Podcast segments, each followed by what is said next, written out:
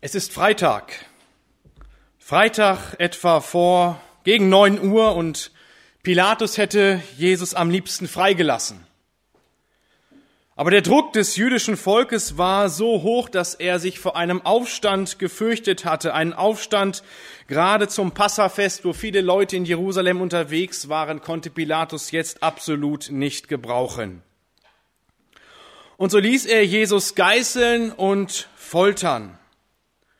Und diese Geißelung mit 40 Schlägen durch eine Lederriemenpeitsche, deren Enden mit Knochen und Eisenstücken versehen waren, hatten in die Schultern von Jesus und seinem Rücken und seinen Beinen tiefe Wunden hinterlassen.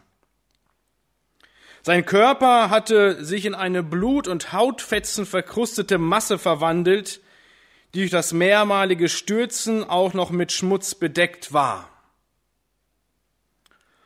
Und nach dieser Tortur unternahm Pilatus einen weiteren Versuch, Jesus freizulassen. Er gab dann aber im Endeffekt dem Druck der jüdischen Führer nach und verurteilte Jesus zum Tod am Kreuz.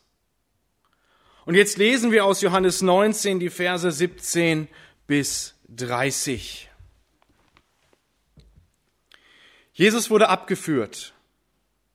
Er trug sein Kreuz selbst aus der Stadt hinaus zu der sogenannten Schädelstätte, auf Hebräisch heißt sie Golgatha. Dort kreuzigte man ihn und mit ihm zwei andere, einen auf jeder Seite. Jesus hing in der Mitte. Pilatus ließ ein Schild am Kreuz anbringen, das die Aufschrift trug, Jesus von Nazareth, der König der Juden. Dieses Schild wurde von vielen Juden gelesen, denn der Ort, an dem Jesus gekreuzigt wurde, war ganz in der Nähe der Stadt, und die Aufschrift war hebräisch, lateinisch und griechisch abgefasst. Die führenden Priester des jüdischen Volkes erhoben Einspruch. Es darf nicht heißen König der Juden, sagten sie zu Pilatus, schreibe, dieser Mann hat behauptet, ich bin der König der Juden.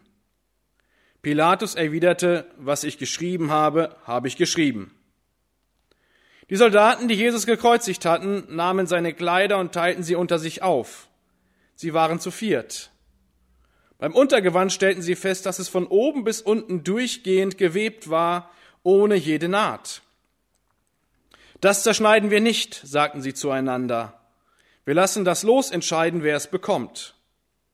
So sollte sich erfüllen, was in der Schrift vorausgesagt war, sie haben meine Kleider unter sich verteilt. Um mein Gewand, um mein Gewand haben sie das losgeworfen. Genau das taten die Soldaten. Bei dem Kreuz, an dem Jesus hing, standen seine Mutter und ihre Schwester sowie Maria, die Frau von Klopas und Maria aus Magdala. Als Jesus seine Mutter sah und neben ihr den Jünger, den er besonders geliebt hatte, sagte er zu seiner Mutter, Liebe Frau, das ist jetzt dein Sohn. Dann wandte er sich zu dem Jünger und sagte, Sieh, das ist jetzt deine Mutter. Dann nahm der Jünger die Mutter Jesu zu sich und sorgte von da an für sie. Jesus wusste, dass nun alles vollbracht war, und weil sich das, was in der Schrift vorausgesagt war, bis ins Letzte erfüllen sollte, sagte er, ich habe Durst. Da tauchten die Soldaten einen Schwamm in ein Gefäß mit Weinessig, das dort stand, steckten ihn auf einen Üsopstängel und hielten ihn Jesus an den Mund. Nachdem er ein wenig von dem Essig genommen hatte, sagte er, es ist vollbracht. Dann neigte er den Kopf und starb. Fünf Punkte möchte ich mit euch besprechen. Fünf Punkte, fünf kurze Punkte. Der erste Punkt ist, er umfasst die Verse 17 bis 22, der gekreuzigte König. Der zweite Punkt umfasst die Verse 23 und 24, der entblößte, geschändete König. Der dritte Punkt ist der fürsorgliche König, die Verse 25 bis 27.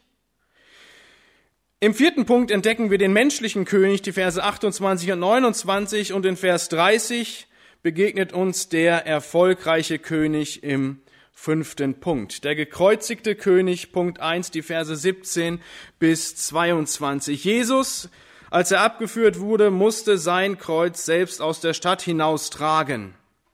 Wir wissen aus dem Matthäusevangelium, dass er dann Hilfe bekam von Simon aus Cyrene, aber er musste es anfangs selber tragen, das heißt, er hat den Querbalken genommen, das Kreuz, wir kennen das ja so, äh, Querbalken hat er auf seine Schultern bekommen, konnte es dann wahrscheinlich aber nicht mehr tragen, weil ihn dann die Kräfte verlassen haben. Und wir wissen, dass Golgatha außerhalb des, der Stadt Jerusalem liegt, außerhalb und viele Menschen sind dort vorbeigekommen. Es wurde bewusst so gewählt von den Römern, dass die Kreuzigung war ein Abschreckungsmittel.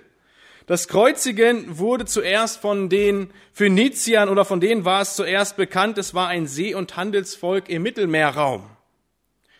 Dort hat man den Verurteilten erstmal an einem Baum festgebunden und hat ihn dem Erfrieren oder auch dem Verdursten überlassen und der Todeskampf, der dauerte meistens mehrere Tage.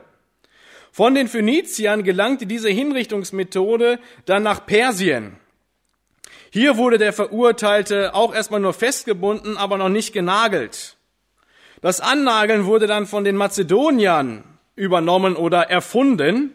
So ließ zum Beispiel Alexander der Große 332 vor Christus bei der Eroberung von Tyrus etwa 2000 Menschen am Stück kreuzigen, also hinrichten. Und die Römer haben dann diese schreckliche Art der Vollstreckung übernommen. Und wir wissen, dass nach der Niederlage des aufständischen Sklavenführers Spartacus 71 nach Christus 6000 seiner Anhänger entlang der Via Appia von Rom bis nach Capua gekreuzigt wurden. Der Kreuzestod war eine der brutalsten Tode, die man sterben konnte und eine der schändlichsten Tode. Römische Bürger durften nicht gekreuzigt werden. Die Kreuzigung war nur für die vorgesehen, für die wirklich schweren Verbrecher. Und diesen Tod musste Jesus Christus sterben. Der gekreuzigte König.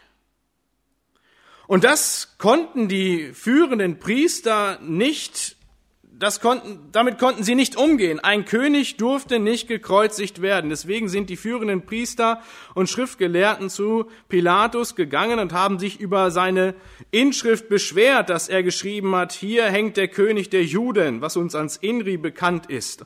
Und sie sagen zu ihm, schreibe nicht König der Juden, sondern dieser Mann hat behauptet, ich bin der König der Juden, weil ein König nicht gekreuzigt werden durfte nach ihren Vorstellungen. Und heute ist das immer noch der Fall. Ein Gott, der zu uns auf die Erde kommt, der hingerichtet wird am Kreuz, damit kommen viele nicht überein. So behauptet der Islam zum Beispiel, dass Jesus nicht am Kreuz gestorben ist. Ein Gott erniedrigt sich nicht so weit, nicht so tief.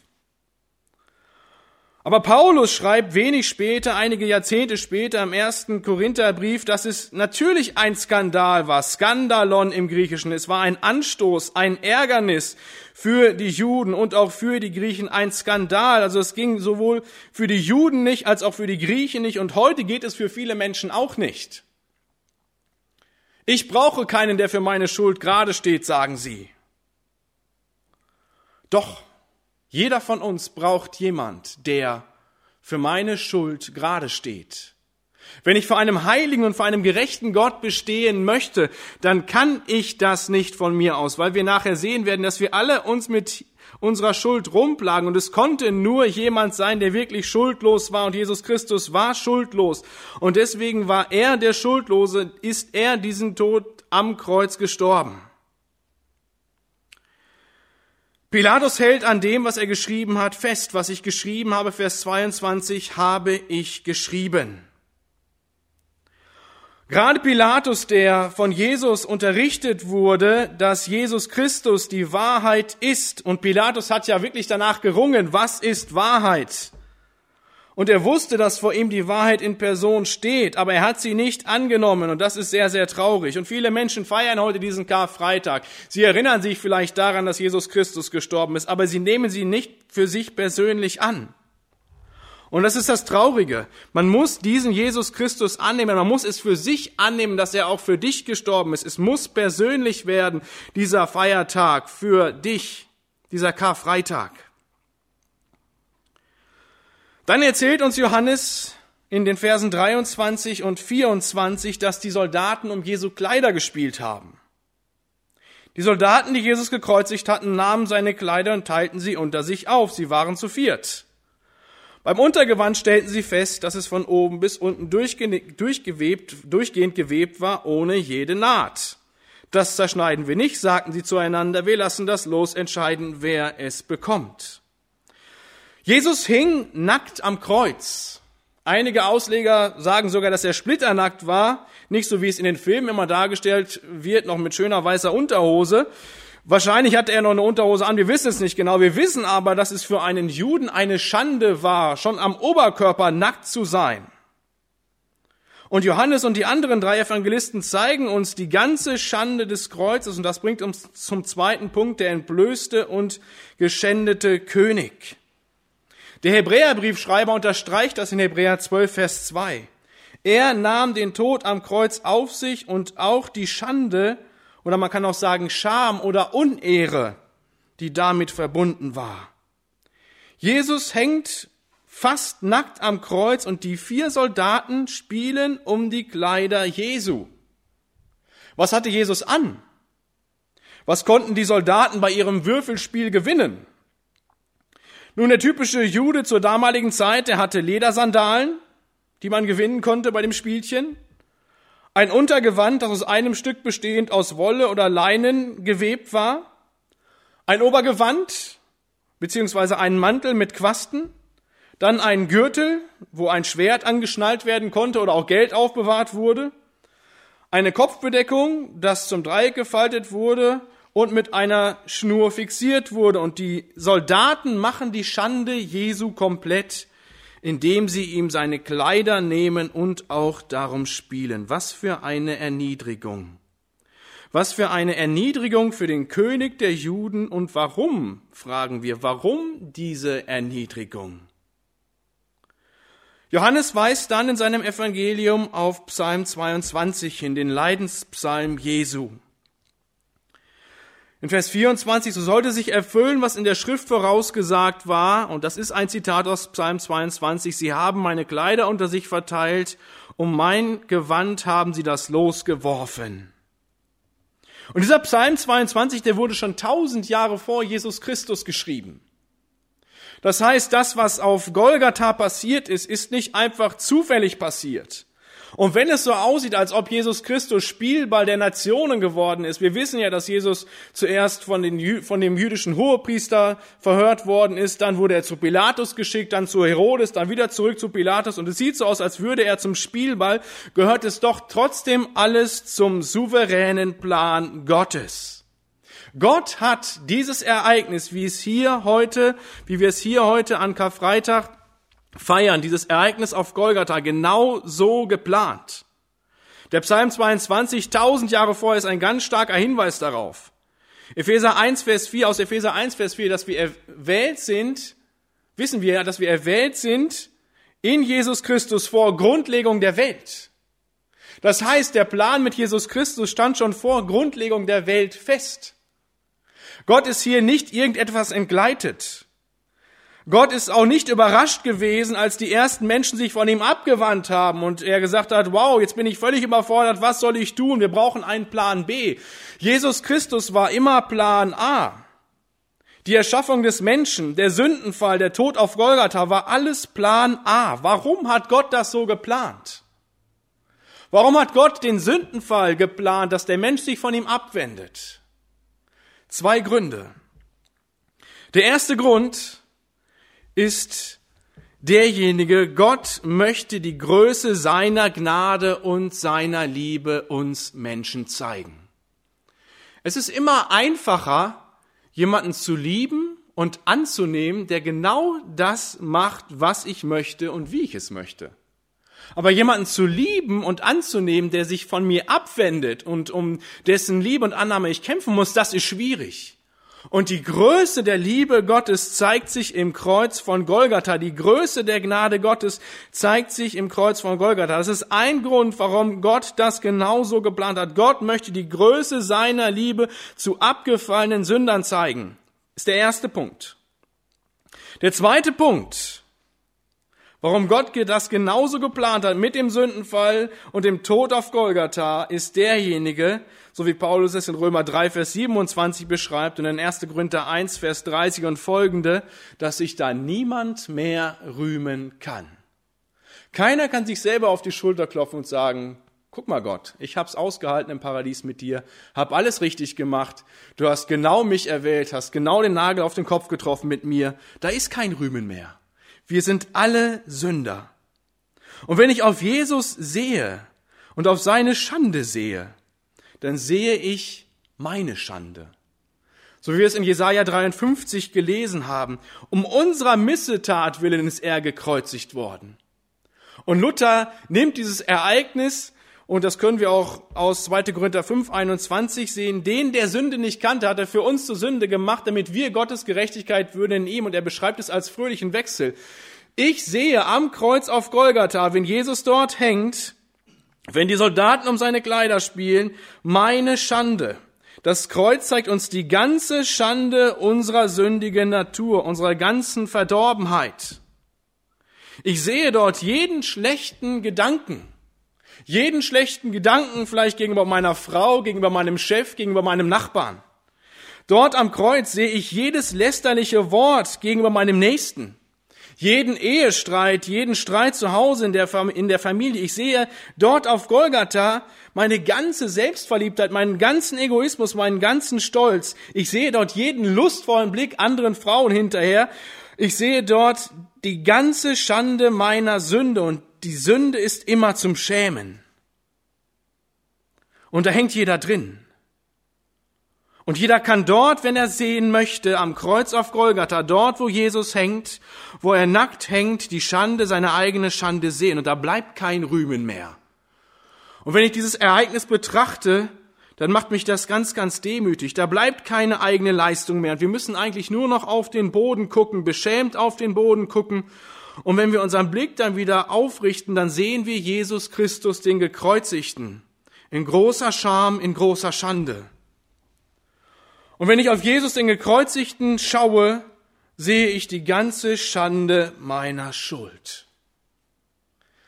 Aber das Geniale ist, ich sehe nicht nur die ganze Schande meiner Schuld, sondern ich sehe auch, wenn ich auf Jesus schaue, die große Liebe und die große Gnade Gottes. Gottes Liebe zu Menschen, die sich selber in diese Schande hineingebracht haben, die sich von Gott abgewandt haben, seit Adam und Eva. Denn so sehr hat Gott die Welt geliebt, dass er seinen eingeborenen Sohn gab, auf dass jeder, der an ihn glaubt, nicht verloren geht, sondern ewiges Leben hat.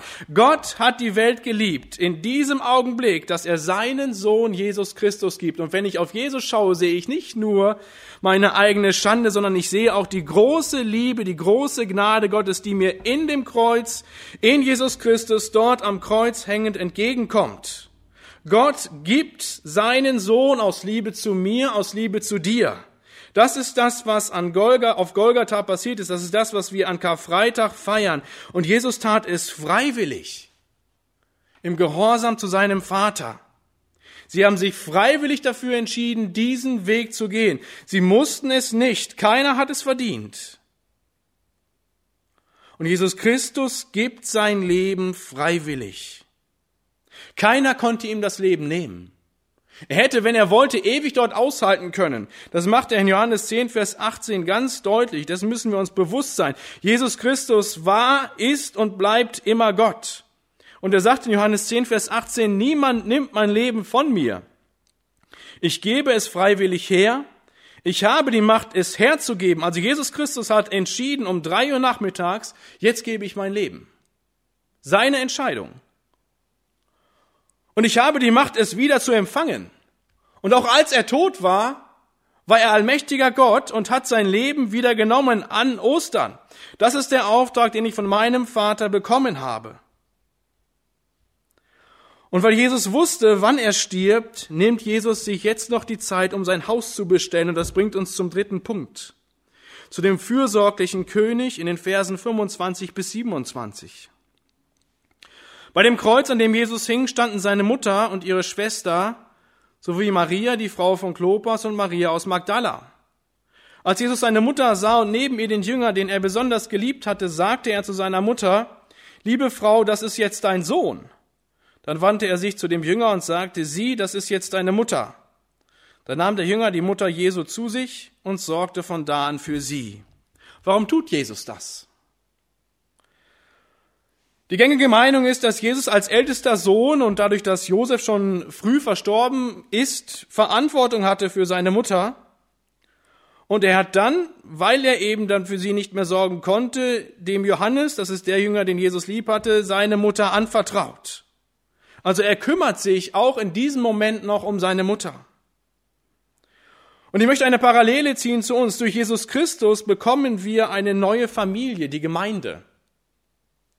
Was wir hier vielleicht oftmals unterschätzen, aber dort, wo Christen verfolgt werden, die wirklich ausgestoßen werden aus ihrer eigenen Familie, weil sie jetzt zu Jesus Christus gehören, lernen sie es ganz neu schätzen, dass sie in Jesus eine neue Familie bekommen. Und auch das bewirkt Jesus durch seinen Tod. Menschen, die Jesus annehmen, bekommen eine neue Familie, die Gemeinde. Der vierte Punkt, der menschliche König. In den Versen 28 und 29. Jesus wusste, dass nun alles vollbracht war. Und weil sich das, was in der Schrift vorausgesagt, vorausgesagt war, bis ins Letzte erfüllen sollte, sagte er, ich habe Durst. Auch ein ganz, ganz wichtiger Punkt. Jesus Christus hat die Schrift erfüllt, bis ins kleinste Detail. Jesus Christus ist treu bis ins kleinste Detail. Und weil auch das im Psalm 22 steht, tausend Jahre vor Jesus Christus geschrieben, erfüllt er jetzt die Schrift und sagt, ich habe Durst. Da tauchten die Soldaten einen Schwamm in ein Gefäß mit Weinessig, das dort stand, steckten ihn auf einen Üsopstängel und hielten ihn Jesus an den Mund. Und es macht uns hier die ganze Menschlichkeit Jesu deutlich. Jesus Christus war zu 100 Prozent Gott und er war zu 100 Prozent Mensch in einer Person. Und natürlich hat er einen Todeskampf gekämpft. Und natürlich hat er Schmerzen empfunden wie, andere, wie jeder andere Mensch auch. Und das macht uns deutlich, dass er kein unerreichbarer Gott war, der irgendwo unerreichbar auf Wolke sieben über allem thront und ganz weit weg von den Menschen ist, so wie es in den anderen Religionen der Fall ist, sondern Jesus Christus kommt zu uns, er wird Mensch wie wir, nimmt Haut und Knochen an, er empfindet Schmerzen wie wir. Und der Hebräerbriefschreiber, der drückt es folgendermaßen aus in Hebräer 2, Vers 18, denn worin er selbst gelitten hat, als er versucht wurde, vermag er denen zu helfen, die versucht werden. Und das ist ein ganz, ganz starker Trost für uns. Jesus Christus wird Mensch, auch deshalb, um uns zu verstehen, in unseren Nöten, in, uns, in unseren Ängsten, in unseren Kämpfen. Und das Leben eines Christen ist, ist gekennzeichnet durch Leiden. Und Jesus Christus, und das ist das Geniale, dadurch, dass er selber gelitten hat, versteht jedes Leid. Jesus Christus versteht, wenn du Rückenschmerzen hast. Er hat viel, viel mehr Schmerzen ertragen. Jesus Christus versteht, wenn du, wenn dir dein, deine Beine wehtun und du nicht mehr gehen kannst. Jesus Christus weiß, wenn dir die Luft wegbleibt, weil ihm selber die Luft weggeblieben ist wahrscheinlich. Jesus Christus kann jeden Schmerz verstehen. Und hier zeigt sich seine ganze Menschlichkeit. Und nachdem er von dem Essig genommen hat, und das bringt uns zu dem fünften Punkt, dem erfolgreichen König, sagte er, es ist vollbracht. Dann neigte er den Kopf und starb. Jetzt könnte man denken, was für eine Niederlage. Der König der Juden stirbt am Kreuz. Und es fühlt sich vielleicht auch wie eine Niederlage an. Unser König stirbt dort am Kreuz. Aber es ist keine Niederlage. Im Gegenteil, es ist der erfolgreichste König überhaupt, weil er seine Mission zu 100 Prozent erfüllt hat. Es ist vollbracht. Das griechische Wörtchen drückt aus, es ist zum Ziel gekommen, es ist erfüllt. Jesu Christi Mission war, hier auf diese Erde zu kommen, gleich zu werden mit uns, so wie wir zu werden und am Kreuz auf Golgatha zu sterben. Der Teufel hat ihn immer wieder versucht, davon abzubringen. Immer wieder. Steigt auch herab vom Kreuz, hätte er machen können aber die Mission wäre nicht erfüllt gewesen. Jesu Mission war, am Kreuz zu sterben. Er kannte seine Mission und er hat sich nie davon abbringen lassen. Und er kam, um am Kreuz zu sterben, stellvertretend für die Sünden der ganzen Welt, für meine Schuld, für meine Schande und auch für deine Schande und für deine Schuld. Er hat seine Mission erfüllt. Werden wir das am Ende unseres Lebens auch sagen können? Werde ich auch sagen können, ich habe meine Mission erfüllt, dort wo Gott mich hingestellt hat, habe ich meinen Dienst getan. Jesus Christus hat ihn zu hundertprozentig, hat ihn hundertprozentig erfüllt. Es ist natürlich einerseits ein trauriger Tag, Jesus dort leiden zu sehen auf Golgatha. Deswegen heißt der Tag bei uns auch Kar-Freitag. Das kommt von Kara und bedeutet Klage oder auch Trauer. Der König stirbt. Wir sind voller Trauer. Andererseits ist es aber auch ein fröhlicher Tag, da für unsere Schuld bezahlt wurde. Wir sehen auf der einen Seite die ganze Schuld und die ganze Schande dort am Kreuz unsere Schuld dort am Kreuz, aber auf der anderen Seite sehen wir auch die ganze Gnade und Liebe Gottes, die uns in dem Kreuz oder durch das Kreuz dort, wo Jesus hängt, entgegenspringt. Und deswegen gehe ich gerne mit den Engländern mit, die diesen Karfreitag Good Friday nennen. Es ist der gute Freitag, weil der König seine Mission erfüllt hat. Und wir sehen diese erfüllte Mission ja nicht nur von heute aus, sondern wir sehen sie von Ostern aus dort, wir sehen sie von Ostern aus dort, wo Jesus Christus wieder auferstanden ist und uns ewiges Leben ermöglicht. Und jetzt die Frage an mich, die Frage an Sie, die Frage an dich. Nimmst du das für dich in Anspruch? Ist Jesus Christus auch für deine Schande, für dein Versagen dort am Kreuz gestorben? Hat er seine Mission auch für dich erfüllt? Wenn ja, dann kannst du vor einem heiligen und vor einem gerechten Gott bestehen. Und wir wissen von Ostern her, dass Jesus Christus den Tod besiegt hat. Und wir sind Sieger in ihm und haben ewiges Leben in ihm. Und deswegen können wir von dem erfolgreichsten König aller Zeiten sprechen. Ich bete. Herr Jesus, danke dafür, dass du diesen Weg gegangen bist, den Weg ans Kreuz. Danke, dass du unsere Schande, meine Schande, meine Schuld dort auf dich genommen hast. Und wenn ich deine Leiden sehe, dann sehe ich dort meine Schande, mein ganzes Versagen. Aber ich sehe vor allem auch deine Liebe und deine Gnade, himmlischer Vater. Und danke, dass ich das für mich in Anspruch nehmen dürfte. Und ich bete für jeden, der zu Hause sitzt und diese Predigt sieht, den Gottesdienst miterlebt, dass er das für sich in Anspruch nimmt. Ich bete für diejenigen, die noch unentschlossen sind, dass sie ihre Schuld auch dort sehen am Kreuz, aber vor allem auch deine Liebe und deine Gnade und dass sie erkennen, dass du es für sie getan hast, dass du für sie ans Kreuz gegangen bist, um ihre Schuld auf dich zu nehmen. Und wir blicken natürlich auch schon voraus, weil wir wissen, dass du nicht tot geblieben bist, sondern du hast dein Leben wiedergenommen, weil du der souveräne Gott warst und bist und bist auferstanden. Deswegen sprechen wir und proklamieren heute schon deinen Sieg. Amen.